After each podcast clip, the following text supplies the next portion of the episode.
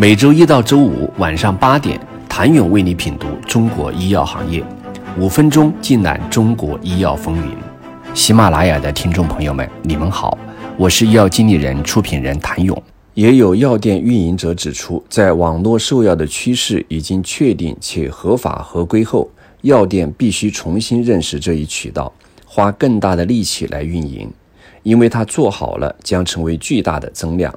此外，药店也要重新理顺自己的定位，尽可能将服务做得更加专业和多样化。值得一提的是，这种生态的融合也包括上游的药企。随着集采的常态化和双通道等政策，对于药企来说，不管是成熟产品还是创新药，在不同的阶段都需要不同的产品销售策略。这也是很多药企单独成立电商部门和数字化部门的原因。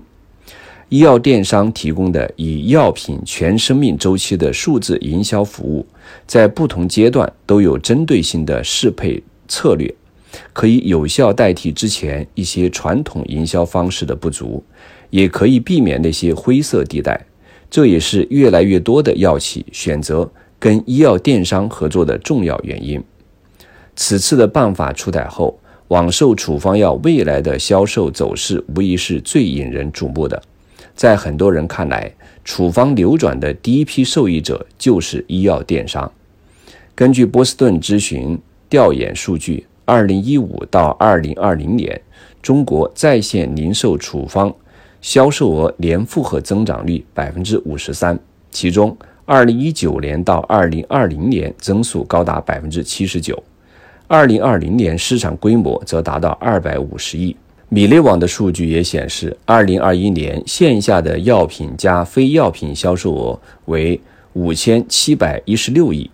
比上年增加一百四十亿。增长率百分之二点五，线上的药品加非药品线上销售额两千两百三十四亿，比上年增加了六百四十一亿，增长率百分之四十点二。而从药品类型分布看，网上销售的药品中，化学药的市场份额最大，二零二一年占比百分之六十点四八，略高于实体药店的化学药份额百分之五十七。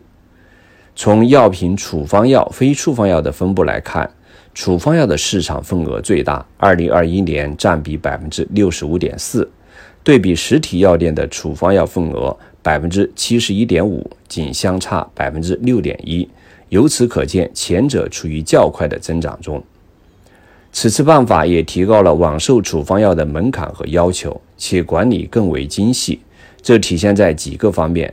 在确保。处方来源真实可靠的基础上，明确药品网络零售企业还应当采取措施避免处方重复使用；明确了药品网络销售企业资质变化报告日期应在十个工作日内，管理更为精细化；明确了处方药网络销售管理要求，规定处方药与非处方药应当区分展示，并且强调。先方后药和处方审核的管理要求，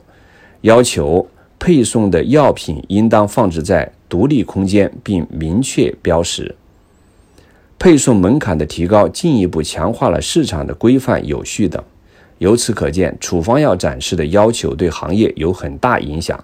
如果处方药不能进行合理展示，而是由医院或者互联网医院来进行开放销售，将对网售处方药的销售流程带来巨大影响，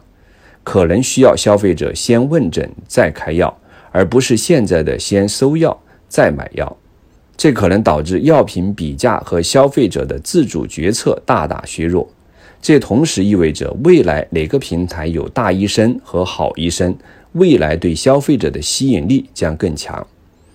裸奔多年。中穿合法外衣线上线下差价见师，网售药新规落地，是否意味着新医药江湖的诞生？请你明天接着收听。